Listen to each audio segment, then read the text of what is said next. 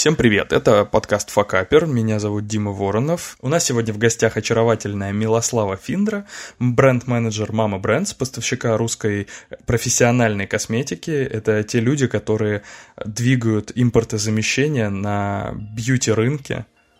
Вот, и она работает бренд-менеджером э, бренда Leonail. Собственно, Милослава, привет. Привет, привет, привет, привет. А, наверное, коротко расскажу, объясню, чем я занимаюсь. А, Мама Брендс – это поставщик российской профессиональной косметики и косметики для салонов красоты, в частности, для нейл-мастеров и бровистов. Я отвечаю как раз за ногтевой бренд. А, который уже достаточно давно на рынке, 2013 года. Все, кто пилит, красит ногти, его знают достаточно хорошо. И моя как раз задача в компании – это создать ну, бренду новое настроение и заставить всем вспомнить, какой он классный, и почему его любили, и почему его стоит любить сейчас. Классно. Слушай, ну тогда расскажи в двух словах, может быть, чем ты сейчас занимаешься? Я занимаюсь в основном табличками, если честно. А, есть такое расхожее мнение, что маркетинг — это про красоту, про рекламу. Ну, то есть вообще, да, рекламная часть — это же только часть маркетинга, а очень большая это стратегия, планирование, цифры, тесное взаимодействие с финансовым отделом. У нас он называется плановый экономический отдел, дашборды с выручкой по клиентам, ежедневной динамикой, сколько мы денег откуда получили, почему получили, движемся мы ли в том темпе, в котором хотим, выполняется ли план продаж и вот это все. То есть это одна большая существенная часть моей работы. А вторая, да, это дизайн, красота, креатив и вот это все, потому что у нас есть еще отдел так называемый R&D, отдел креативных концепции, который, собственно, создает новинки, упаковывает, брендирует, придумывает новые концепции, что у нас выйдет, почему. И мы делаем с ребятами, то есть по моим ТЗ, все материалы рекламные. А, я планирую рекламные стратегии при помощи ребят, инструментальщики они у нас называются, а, которые уже конкретно занимаются рекламными кампаниями, продвижением, СММщиков. Мы уже начинаем все это лончить. То есть у нас в основном интернет-маркетинг, хотя, ну, то есть посы есть, какие-то офлайн материалы но на билбордах мы не размещаемся, потому что узкая аудитория профессиональная. Ну, понятно. Слушай, круто, интересно. R&D в моем представлении это обычно все-таки research and development, да? вот. У вас это, видимо, дизайнеры, да, копирайтеры.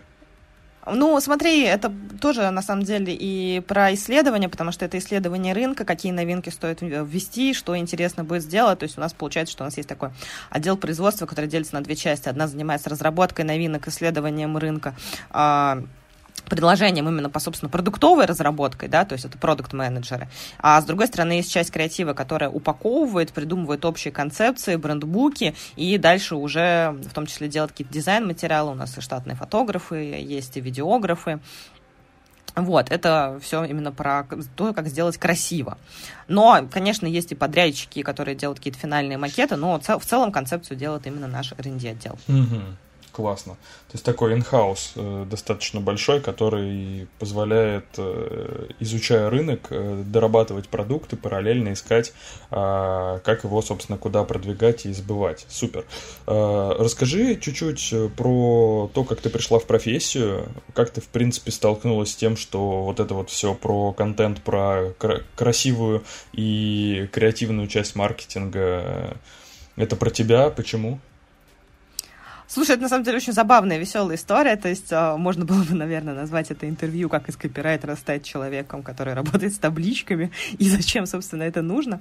Хотя цифра волшебная вещь. Я даже думаю об этом как-нибудь написать какой-нибудь пост. А я действительно была долгое время копирайтером, у меня образование журналистское, то есть я закончила РГСУ Московский, социальный университет, факультет журналистики, и начала работать еще там буквально чуть ли не в последнем классе школы, уже писать какие-то текстики на биржах, на фрилансе. Вот, но меня занесло в историю интернет-маркетинга, в историю создания, сначала разработки сайтов, потом продвижения сайтов, то есть вот эта вот вся история про «Верните мой 2007», когда мы делали Дорвей, не знаю, какие-то сетки сателлитов, вот это все, но нет, мы не работали с Дорвеями, это про меня, мне понятно и близко, то есть я, так, можно сказать, стояла, ну, не у самых истоков интернет-маркетинга, но у его начала, и очень много работала с интернет-проектами, веб-разработке, и писала и разноплановые тексты, контентом там мы заполняли, и к дизайну подключали с дизайнерами, там так у нас была маленькая веб-студия, такое одно из первых знакомых мест работы, то и какие-то переговоры с клиентами были, поэтому в этом во всем я достаточно плотно шарила, и у меня, на самом деле, был такой больше а, технический бэкграунд, то есть за счет этой работы в студии, за счет большого количества разноплановых копирайтерских проектов потом на фрилансе, я достаточно хорошо разбиралась в интернет-маркетинге уже. Потом у меня был э, длинный и красивый эпизод работы Вашманов и партнеры. Это агентство, которое придумало SEO, потому что буквально российское SEO Игоря Ашманов придумал, рассказал и объяснил рынку, что это такое. Там я долго работала, занималась продвижением конференций отраслевых, мы занимались также образовательными проектами, там и сейчас существуют образовательные проекты, просто они немножко изменились. Была Академия тред-маркетинга для клиентов, и, в принципе, внешние гости тоже приглашались. Были две крупные конференции Optimization, а, достаточно известная среди игроков рынка. Вот я этим очень всем много занималась, и там из копирайтера переросла уже больше в контент-маркетолога, потому что я занималась не просто текстами, но, по сути, лидами конверсии, то есть э, работа полностью там с информационными партнерами, с маркетологом компании строилась так, что мы там продумывали, какие результаты мы хотим, меняли тон of voice, текстов в рассылках отслеживали партнеров, отслеживали веб-аналитику, сколько там у нас конверсий, что происходит, плюсом отдельная большая работа с отделом продаж, все презентации, все материалы, вот это все. Короче, было очень много контентной разноплановой работы. И после этого я поняла, что у меня какие-то есть амбиции маркетолога, как минимум, потому что мне все это интересно, меня это погружает. И Наверное, самое главное, вопрос, который меня беспокоил большую часть моей карьеры, а получается, я занималась именно текстами и контентом больше 10 лет, в том числе и СММом, потому что он тогда только зарождался, и так или иначе меня для этого юзали, я там хорошо в этом разбиралась. Но так или иначе у меня все время стоял вопрос, который мне задавали и клиенты, я сама себе постоянно его задавала и отвечала в разные периоды жизни и карьеры по-разному. Это, а как это вообще влияет на бабки? Ну, то есть вот контент, а где, а бабки где? А где эта кнопка нажать и получить прибыль? И вот ты начинаешь копаться, искать ответы на этот вопрос, и, соответственно, ты так или иначе растешь и развиваешься. Поэтому дальше, последние годы 4-5 у меня была вот история погружения в маркетинг, где я действительно из э, контентщика и контент-маркетолога ушла больше в маркетинг, вот, то, в том числе потому, что маркетинг это очень много контента по большей части. Просто маркетологи его заказывают, и чем лучше ты понимаешь, зачем он нужен, как он работает, как он решает твою задачу, у тебя получается такое дополнительное преимущество. То, что ты там, не знаю, знаешь основы типографики, основы композиции, а, как выглядит хороший текст, умеешь там, не знаю, на ошибки вычитать, это на самом деле все помогает помогает определить хорошего человека найти в команду, да, там оценить компетенции, правильно поставить конкретно ТЗ, вот, поэтому это все мне было подспорьем в маркетинге, а приходилось разбираться с циферками, с тем, как все устроено, как это работает на практике, какие а, есть проблемы с отделами продаж, скажем так, да, то есть какие типичные проблемы возникают. Вот, ну и вот работала, работала, интересовалась, увлекалась, развивалась и доросла до бренд-менеджера. Круто, интересно. То есть, в принципе, ты уже, опережая события, немножечко рассказала о том, как это влияет на продажи, но Интересно вот еще что. Интересно, а, как а, вот мы уже просто обсуждали с э, Колей Землянским в одном из предыдущих выпусков, а, по-моему, в предыдущем выпуске как раз мы обсуждали вопрос контент-маркетинга, но мы обсуждали такой, знаешь, брутальный технический контент-маркетинг для Хабра, для VC, для вот таких вот кейсов технических. Вот. А ты все-таки больше занимаешься, насколько я понимаю, таким более креативным блоком, да, который влияет на а, там, условно, так или иначе, э, ну, на эмоциональный вот этот вот окрас бренда, да, на ценность бренда, а не только на какой-то сбытовую сложно технические тексты. Расскажи, как это все-таки, ну, насколько это может повлиять э, на тот же самый успех там в продажах, например, и как это может э, улучшить. То есть понятно, что в принципе без контент-маркетинга, наверное, продажи могут существовать. Но почему они будут лучше, если про твой бренд будет, э, как это сказать, э, позиционироваться, бу- бренд будет позиционироваться в более таком красноречивом свете? Почему? Слушай, смотри, здесь вопрос делится на несколько частей. А, во-первых, технический и нетехнический, да, контент-маркетинг. Это такая наша базовая история про то, что мы все состоим из двух сущностей, рациональной и рациональной. Какая-то минутка домашней психологии, комнатный Толстой в деле. Вот на рациональное и рациональное, и вот как раз даже вот всех копирайтеров учат, объясняют, что там в тексте у тебя должно быть, не знаю, пара цифр для тех, кому важны циферки, и чем-то эмоциональное. А на самом деле точно так же делится и реклама на имиджевую и лидогенерационную, э, лидогенерационную, да, такой горячий трафик, это тут директ, маркетинг, когда приди, купи прямо сейчас, магазин на диване, и вот это все.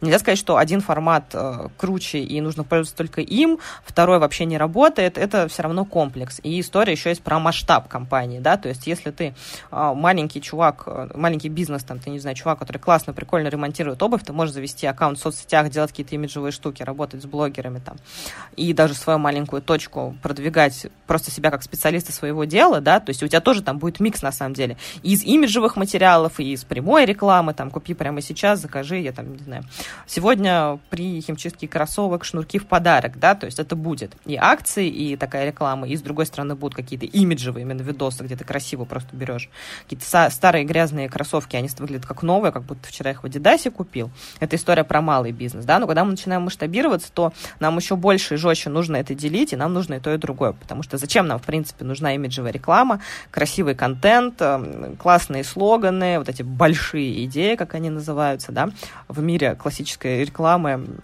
компании типа BBDO и вот этого всего.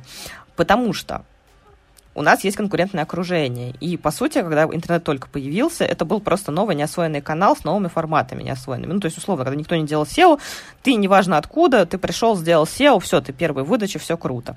Но прошло 10 лет, рынок развивается, и компании там дофига, и даже соцсети, да, там SMM уже освоенный по большей части рынок, освоенный Инстаграм, там сейчас появился ТикТок, кто-то в нем что-то делает, это тоже свежий канал, который можно припереться и освоить, потому что он свежий, но, по сути, э, конкуренция уже высокая, и, с одной стороны, да, это правда, что там и в соцсетях, и на других площадках, там, контекстная реклама, ну, то есть контекстная реклама, все мы знаем, что аукционы там не дешевые, да, про классическую рекламу, телек, понятно, что там уже достаточно высокие бюджеты, короче, каналы все более освоены, конкуренция все выше, все уже представлено, и нужно продавать. То есть рациональных преимуществ, то есть маркетинговых преимуществ, если у тебя есть даже крутое УТП, то есть реально УТП, да, то есть не то, что пытаются из пальца высосать по большей части, а там, не знаю, уникальный, необычный продукт, давай сейчас пример придумаем, не молоко, например, да, то есть Продукты типа не молока прикольно, приятно, интересно продвигать. Э, можно и рационально, и можно имиджево. Но, по сути, там одно простое рациональное преимущество это молоко, которое не молоко, пока не было аналогов, там, кокосового или еще чего-то.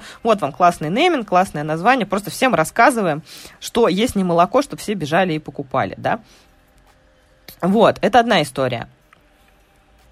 А если у нас история про то, что есть э, продукты, у которых, да, у каждого есть свое УТП, они чем-то друг от друга отличаются, но скажем так, минимальная, какой-то там, не знаю, разница есть в цене, немножко в плюшках, немножко в сервисах, но э, есть же брендинг, есть история про создание дополнительной ценности упаковкой, настроением, ароматом, текстурой, просто настроением и образом бренда. Ну, то есть, условно, ты можешь мне вот прямо сейчас, давай поиграем немножко интерактива, после комнатного Толстого мне включился препод Geekbrains, вот прям немножко минутка интерактива, поиграем. Чем отличаются джинсы Levi's от всех других джинсов в мире? Ну, скорее всего, это больше про ну, не знаю, я никогда, честно говоря, не изучал этот вопрос, потому что на меня ни одни левики так и не сели хорошо. Вот, хотя я, честно говоря, искал. Мне всегда нравилась вот эта чудесная красная лейбочка сзади, да, как это называется.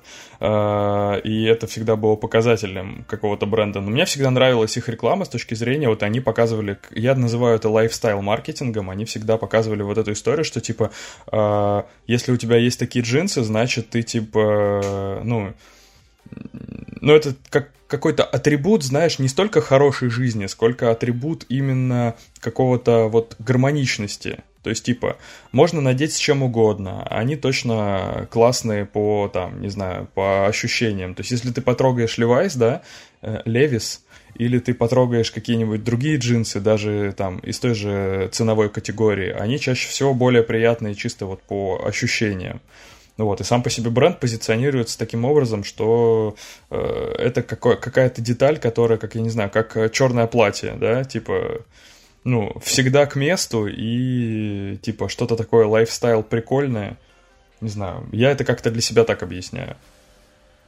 Ну да, у них еще, кстати, реклама всегда про очень молодежная, про свободу, какие-то выборы. Ну, то есть э, э, эта реклама именно имиджевая, по сути, говорит тебе, вот ты такой, а мы такие же. Если ты хочешь быть таким, давай самоидентифицируйся через наш бренд, ты носишь Levi's, ты показываешь, кто ты. А, то же самое, кстати, делают и многие другие компании. Ну, это вот как раз сфера косметики, одежды, там очень много именно этого, потому что, ну, то есть, если Levi's просто ходили бы и говорили, у нас классное качество, потрогай, ощути, это было бы сложновато.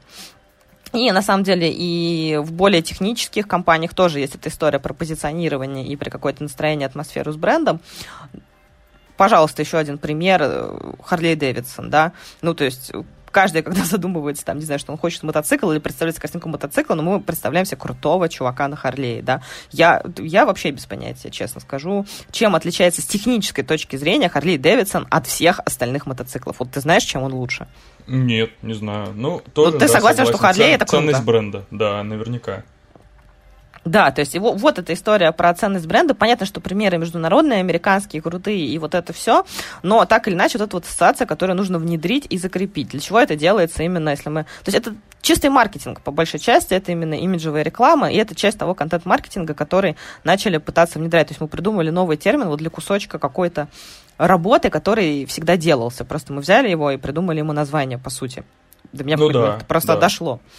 Да. Это вот как раз история про то, что мы занимаемся имиджевой рекламой, и мы просто создаем какие-то образы а, в массовом сознании, неважно, на большую аудиторию или на маленькую, потому что мы на маленькую можем, там, не знаю, создать образ кофейни, да, которая, не знаю, для серферов, да, то есть просто, не знаю, всех окружающих серферов на Бали. Ну, нишевая, сказать, да. Если, да. В Москве очень серфер, актуально. Если ты серфер на Бали, приходи в нашу кофейню там или пей наши смузи, потому что вот она для серферов. Все, пожалуйста.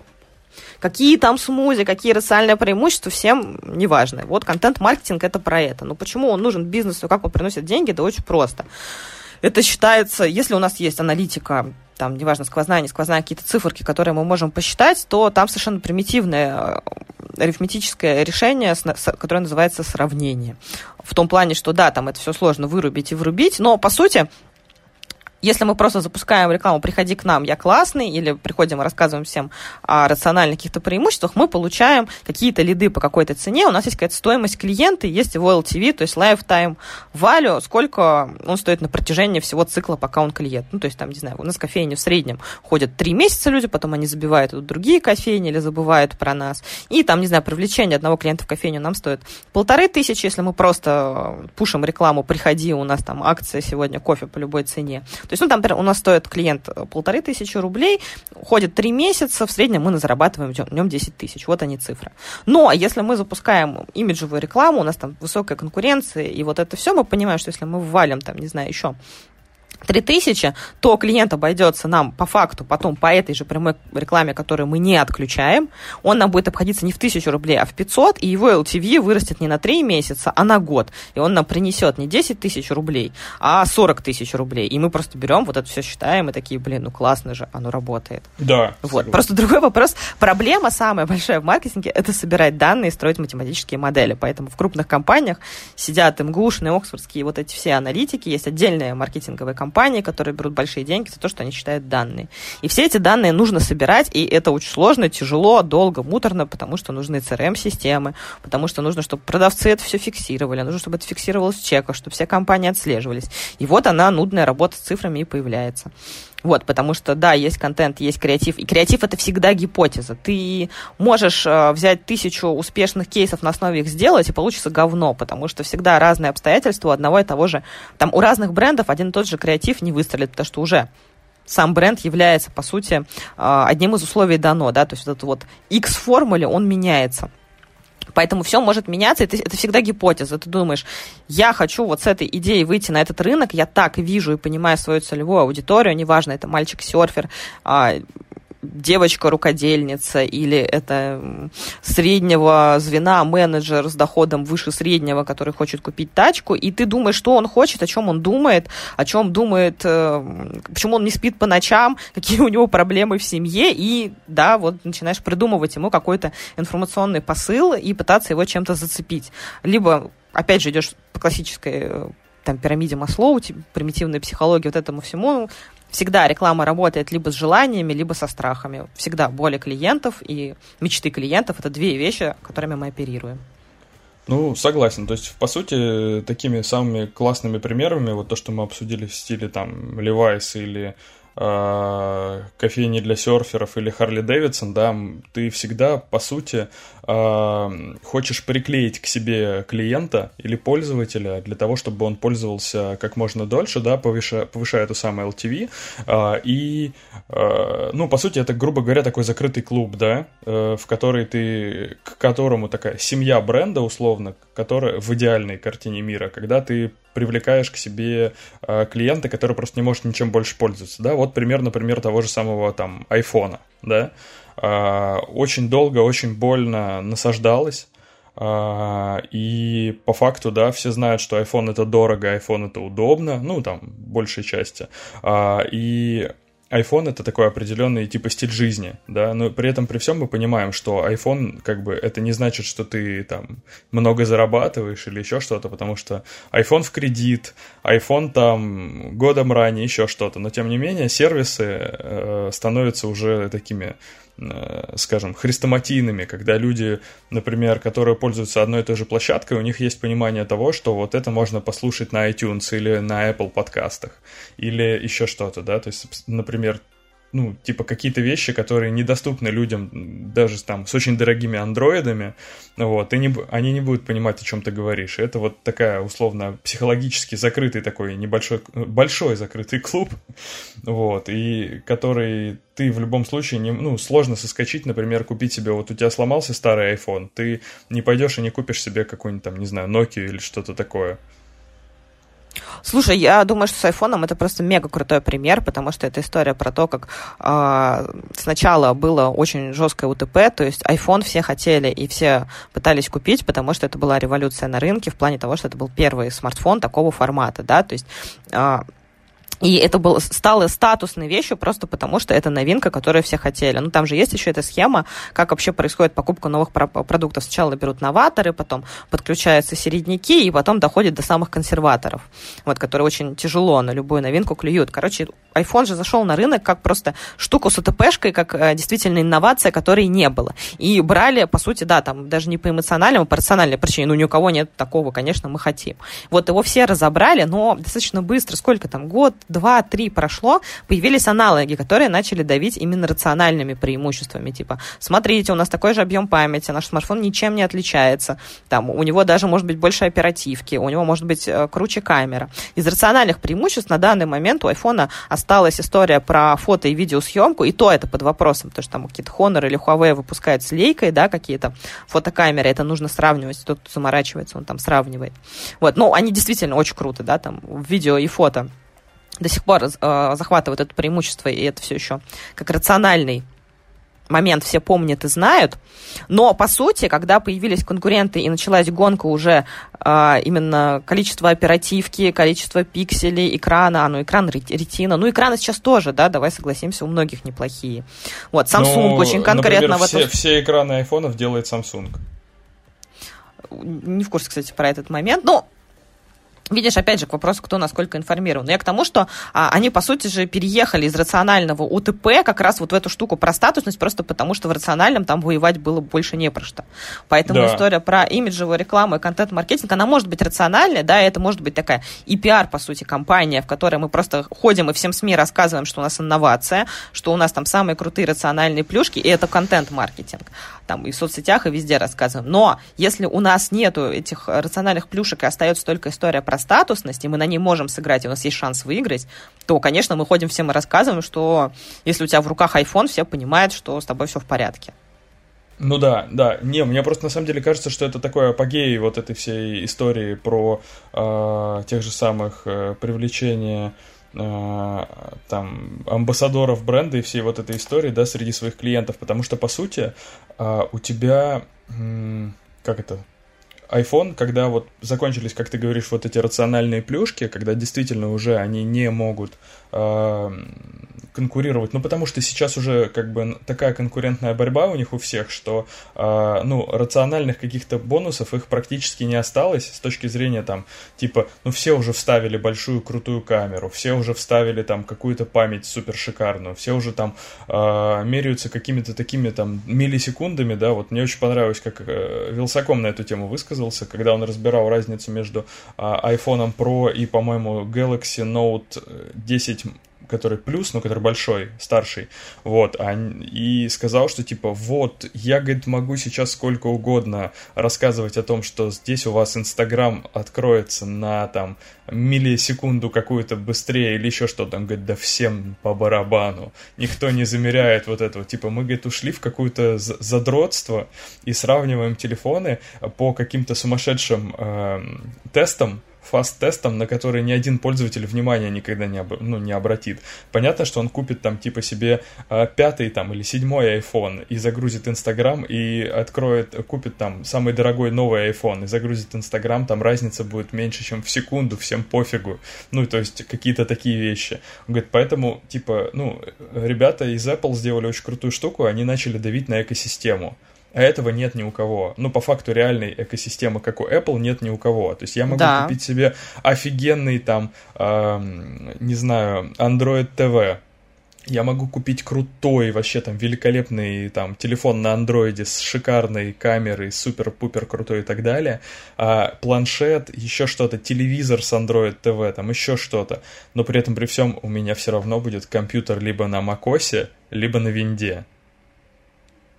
А, ну, Apple да. сделали, а Apple сделали полную экосистему. То есть у тебя есть э, MacBook, у тебя есть дома большой Mac, ну в идеальной да, картине, у тебя есть Apple TV, у тебя есть iPhone, и ты открываешь одни и те же облачные сервисы на любом устройстве, и они работают. Вот ты начала рисовать какой-то проект или писать какой-то пост, да, условно, на, в заметках на iPhone, вот, пришла там на работе на своем, не знаю, макбуке, поработала с этим постом, чуть-чуть довела его куда-то, при, приехала домой, открыла 10 постов на огромном своем iMac, э, сравнила, что-то сделала, и все из одних и тех же заметок, где все автоматически сохраняется. Красота.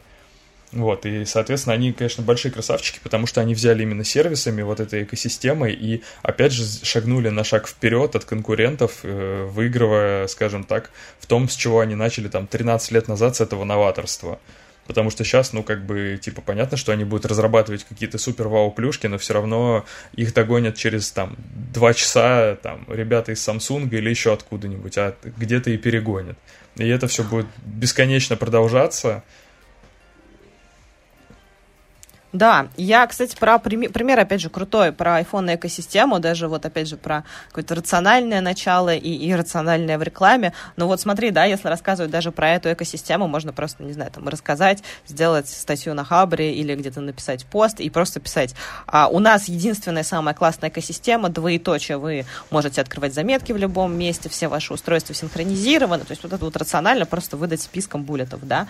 А можно снять э, видос про чувака, который пришел домой, врубил Apple TV, а, после него вот поругался, девушка на него наехала, что она хочет смотреть «Секс в большом городе», а не, например, там, нового Фарга или старого Фарга, там, он в GTA хотел поиграть, она хочет секс в большом городе смотреть, он такой, типа, да, родная, смотри, там, пусть еще подружки к тебе придут, взял свой планшет, пошел в кофейню снизу на планшете, на этом iPad, тупо запустил GTA и начал, там, не знаю, рубиться, при этом у него там сохраняется вся история, да, и как бы это будет нагляднее, и понятнее, и веселее, и радостнее, чем все остальное. Ну, то есть это будет просто наглядно. Да. Да, да, не, это классная на самом деле история, действительно, это вот, пожалуй, вот эти примеры, которые мы сейчас обсудили, это самый главный ответ на вопрос э, вот этих вот скептиков на тему контент-маркетинга, типа зачем. Я очень часто сталкиваюсь с клиентами по поводу того, что зачем мне это нужно, почему это так дорого стоит, и типа не могли бы вы просто гонять мне таргет, чтобы у меня шли продажи, да, вот это вот все, чтобы базы никогда не выгорали, а продажи лились рекой. В этом проблема, собственно, вот этого малого и среднего бизнеса, который не готов, а, даже не столько не готов эм, финансово, сколько не готов, э, ну, от, собственно, рационально пойти на затраты, на то, что они, по сути, тратят деньги на воздух, вот. Но я надеюсь, они нас послушают и придут к выводу, что если они хотят стать новыми Стивами Джобсами или там, э, кто там, от, ну, там, не знаю, владельцами Левис или условного Старбакса, да, поэтому им нужно э, привлекать к себе лайфстайл, привлекать в себе, к себе вот эту вот ценность бренда дополнительную и дифференцироваться от конкурентов. Кайф, слушай, э, супер, э, все очень ждут факапы, расскажи что-нибудь? Я хочу дополнить твой ответ про средний малый бизнес, то, что нужно контент-маркетинг, вот это все. Я тут хочу просто обозначить момент, что есть все-таки истории про сервисы, про качество самого продукта и про умение продавать обслуживать клиента. То есть, условно, Додо пицца не стала бы Додо пиццей, а Федор Овчинников не написал бы книжку, если бы пицца при этом была бы говно, и они не круто работали с клиентами и не придумывали плюшки для клиентов. Поэтому тут как бы все равно комплексная работа. Это не так, что ты просто наснимал видосов, даже у самого дорогого видеооператора, и люди такие, о боже мой, у тебя экосистема, и побежали. Если экосистема говно, и все неудобно и не работает, тут как бы понятно, что не заработает. Это была минутка занудства и Толстого. Опять. Не, я абсолютно с тобой согласен, потому что мы говорим про что-то высокое, красивое, креативное и э, дополнительную ценность. Дополнительная ценность, она к чему-то дополнительная. Да. Соответственно, естественно, если твой продукт говно, то тебе нужно заняться продуктом продуктовым маркетингом, про продуктовым менеджментом и, собственно, сервисом и всей вот этой всей истории. Вот, э, естественно, ну, как бы э, контент-маркетинг имиджевый и привлечение дополнительной ценности, она как бы, ну, типа, это следующий этап, следующий этап развития компании любой и бренда. Согласен вообще на 100%. Итак, Слушай, факапы. Да, слушай, если говорить про факапы, у меня с этим тяжело, потому что моя память старается их не держать, и негативную все вытеснять, а позитивное сохранять. Поэтому мне приходится как-то сидеть и э, как полусумасшедших себе напоминать и вспоминать эти факапы. У меня они были какие-то все классические, стандартные, в плане того, что какой-то продолг по срокам. То есть мне в свое время тяжеловато фриланс давался, хотя я на фрилансе долго, года три сидела и работала с разными проектами, в том числе какими-то довольно крупными и там в косметике, и не в косметике, там, если кого-то называть, то есть я с Мусыгрой, например, долго работала, именно по текстам, мы там делали очень много всяких разных штук, там была у меня история про лендинг для Ифраше, ну, очень много всякого было, были и покрупнее, и поменьше компании, разного формата рекламные агентства, то есть тайм-менеджмент, это, мне кажется, вот есть базовые вещи, которые надо простраивать, то есть тайм-менеджмент и психическое здоровье, с психическим здоровьем вообще очень тяжеловато, поэтому, как бы это странно не звучало, я считаю, что это базовый просто расход, как только у вас появляются бабки, прежде чем покупать iPhone, сходите на психотерапию, это поможет в работе, и в личном общении, и везде. Потому что это все стандартная классическая история, когда ты, не знаю, продалбываешь, факапишь сроки, но тебе стыдно сказать, что ты профакапил, и поэтому ты молчишь, думаешь, я просто завтра пришлю готовый результат, хотя можно открыть ртом, рот и ртом сказать, да, о том, что я задерживаю, вот такие-то адекватные причины, что будем делать, там, актуально, не актуально, да. То есть э, история про то, чтобы нормально, там, не знаю, приходить на работу и нормально просить деньги в зарплату или за проект, это тоже про психологию про то, чтобы нанять человека, убедить его работать с тобой за тот бюджет, который у тебя есть, это про психологию. Поэтому вот у меня все факапы были связаны по большей части с коммуникацией, и они решались в процессе достаточно быстро, но благодаря этому я не сижу под забором и не прошу денежки за то, что я не классно, ужасно пою Земфиру. Вот они так или иначе решались. Ну, короче, вот история про тайм-менеджмент, про переговоры, про ценообразование, оно все лежит там. И, опять же, история про то, чтобы развиваться, учиться, не ходить с короной, я самая умная, самая классная, пишу самые классные тексты в мире, а при этом пишу какое-то говно, да, какой-то адекватный уровень между самокритичностью, синдромом самозванца, это все как бы из башки, поэтому я в целом считаю, что башку надо простраивать, а потом на ней все выстроить остальное. Такая история да, про факапы. Это хорошая, на самом деле, история и очень полезная, потому что мне, я, как э, человек, который тоже работает с, много с фрилансом, э, и часто факапит сроки и всю остальную историю, но это такие, на самом деле, э, повторения мать учения, это скучные факапы, которые как бы вокруг да около случаются со всеми, и, в принципе, все люди, все все понимают. Классно, хорошо. Ну, давай тогда расскажем про твой небольшой чек-лист, как избежать э, ошибок при работе с контент-маркетингом, как стать э, Стивом Джобсом, ты же знаешь. Вот. Ну, я не Стив Джобс, и он нам уже ничего не расскажет, сорян тоже. Да, ну, так, собственно, поэтому мы разговариваем сегодня не с ним.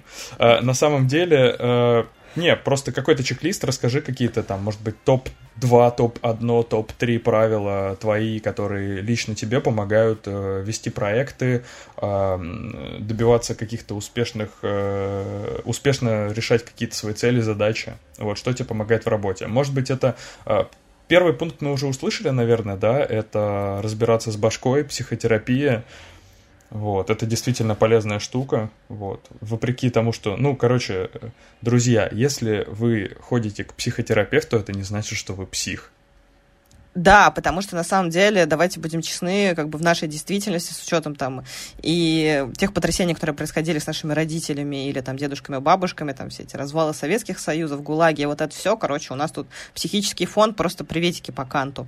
Вот, и так или иначе, там даже в самых благополучных семьях были какие-то штуки, которые могут потом фонить и косячить, и просто проще это как-то потихонечку разбирать, и с этим разбираться, тогда и будет веселее и радостнее. Если говорить про какой-то чек-лист, я вспомнила еще крутую штуку, которую в свое время э, моя обожаемая начальница Юлия Солодянникова мне ее подарила фразу, это было из опыта как раз работы Вашманов партнеры, про то, что должно быть, знаете, единообразие единообразие того, что думаю, говорю, делаю. Вот если есть рассинхронизация в этих моментах, то все летит к чертям. Если ты приходишь и говоришь, что ты самый ответственный менеджер на свете, а потом это, это, думаешь, что ты самый ответственный менеджер, говоришь, а потом как бы факапишь сроки, как бы картинка не складывается. Если ты говоришь, у меня все плохо, там, не знаю, с сроками и так далее, но я выдаю самый классный креативный результат, это действительно так, люди с этим согласятся и будут работать, и будут просто знать, что, ну, вот там, не знаю, это Димон или это Мила, которая, ну, просто выдает офигенный результат, ну, по срокам там не гарантированно, это просто просто вот безумный креативный мозг.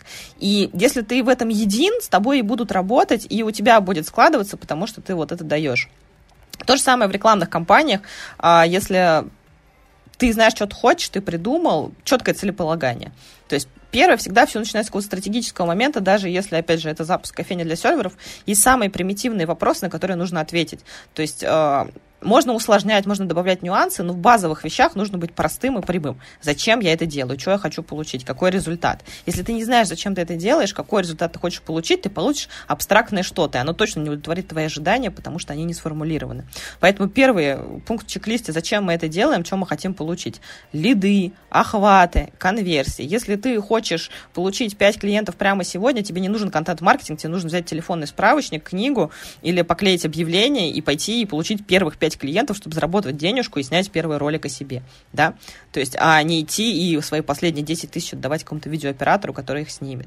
Если ты крупная компания, у тебя нету большого э, стратегического плана, который потом раскладывается на экшен-план, кто что делает с ответственными лицами, сроками, и ты по всем этим пунктам не пушишь свою команду, то как бы у тебя ничего не съедет. То есть, если ты просто написал красиво, красиво нарисовал презентацию, что мы там, не знаю, перед Новым годом запустим рекламную кампанию, вот это сделает это, сделает другой, то и все случится, и сидишь, ждешь, пока каждый сделает, тоже ничего не случится, это уже умение руководить людьми.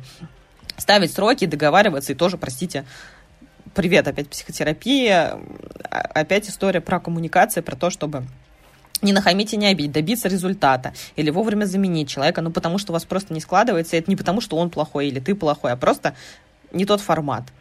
Вот, поэтому целеполагание, правильное оперативное управление и замер результатов. То есть мы придумали, мы скреативили какую-то гипотезу, придумали классную идею, то есть нафонтанировали, выбрали ее, запустили, ну, сидим, отслеживаем, считаем, собираем все данные, которые можем. Классно получилось, не классно, а потом складываем в копилочку своего опыта, перевариваем подсознание и радуемся жизни. Делаем что-то новое. Круто. Ну, на самом деле, тут полностью согласен, потому что целеполагание с дальнейшим отстраиванием процесса это самое важное. На этом даже можно посмотреть на опыт лучших, да, потому что даже э, рекламные площадки по тому же самому таргетингу или по контекстной рекламе работают таким образом, что ты должен отбирать ту аудиторию, которая будет с большей долей вероятности э, делать то, что ты хочешь. Соответственно, если ты выберешь неправильную цель, ты получишь не ту аудиторию, и все пойдет крахом. Со самым классным креативом, самым великолепным предложением, самым просто э, комплексным УТП и с великолепным позиционированием ты просто на этапе целеполагания можешь все профокапить. Факт. Супер. Вот, при этом есть, конечно, история про то, что мы все любим эти примеры и кейсы, когда человек не знал, что сделать, просто что-то придумал, не знаю, там, Стас просто класс, просто чувак, не знаю, снял ролики, они на карантине зашли, теперь Сантану Новикову знает весь мир, и он там блогер. Но вообще, я вот тут недавно видел с ним интервью, вообще-то он 6 лет снимал ролики. 6 лет. Если бы он забил 5 лет, там, не знаю, 5 лет назад, 4 года назад, 3 года назад, Сантану Или год назад. Да, то есть тут есть еще история про регулярность, то есть какие-то действия нужно потому Он делал одни и те же ролики. Просто сейчас сошлись все условия, там э, его заметили, случилась самоизоляция, случился рост интереса, он снял актуальный ролик на тему, да, но чувак экспериментировал. И у него получилось. Есть при этом миллионы людей, которые снимают и снимают и снимают, и у них ничего не получается, и это тоже жизнь.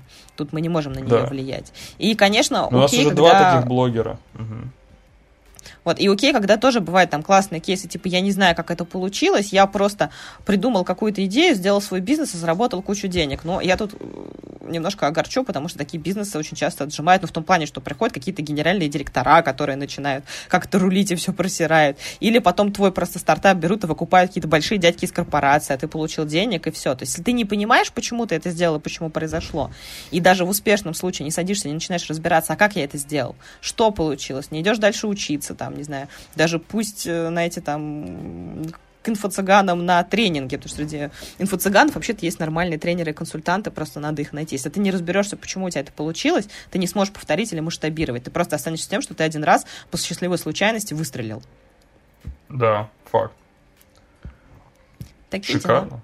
Да, не, ну на самом деле действительно, э, как бы сейчас время показало нам открытие, как Стас просто класс, или тот же самый Лапенко, да, который тоже довольно долго что-то пытался делать, и у него ничего не получалось, а потом раз, хоп, и вот теперь вся, При этом... все братья и сестры в работе.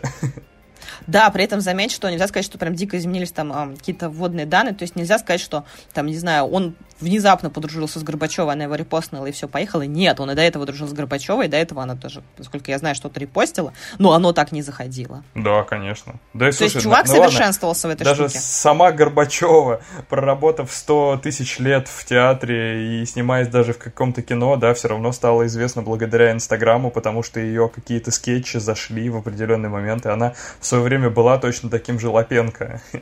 В следующий раз он кого-нибудь репостит, какого-нибудь талантливого человека, который играет унитаз уже 30 лет в тюзе. Соответственно. Да, и, кстати, про Лапенко, Горбачеву и вот это все. Это еще, кстати, очень крутой пример про креатив, про то, что заходит, не заходит, и вот про эту историю гипотезы. То есть если сейчас просто начать, такие типа мы смотрим и говорим, классно, вот Лапенко, берем его как референс, снимаем тоже с персонажами кучу роликов. Все скажут, да фу, уже Лапенко, и зачем ты нужен, да? То есть это не так работает, что ты такой просто взял, посмотрел на опыт лучших, собрал кейсы и снял, сделал просто кальку с Горбачевой или с Лапенко. Да, есть, слушай, принципе, более да? того, более того, ребята, ну, как бы, типа, эволюционируют, потому что что-то зашло один раз, зачем тебе это смотреть снова? То есть в этом плане даже я, я например, не посмотрел еще второй сезон Лапенко, вот этого YouTube сериала. Слушай, и... я первый еще не досмотрела, у меня вот. маловато времени. Первый мне зашел, первый мне зашел прям замечательно, я реально подумал, что это круто. Естественно, это, ну, как бы это вообще ничего общего с тем, что он хочет показать, но это смешно, это как бы действительно оригинально в том, какой контент сейчас э, происходит везде, это что-то новое. Вот, но при этом при всем э, я захожу на второй сезон, смотрю первую серию, и теперь у меня нет на это времени, потому что это уже то же самое по сути, да, то есть это тоже прикольно, талантливо, но было уже первый раз. Ну, то есть, э, как бы, это уже все равно то же самое. Да, а, вот, кстати, еще момент вспомнила и хочу дополнить.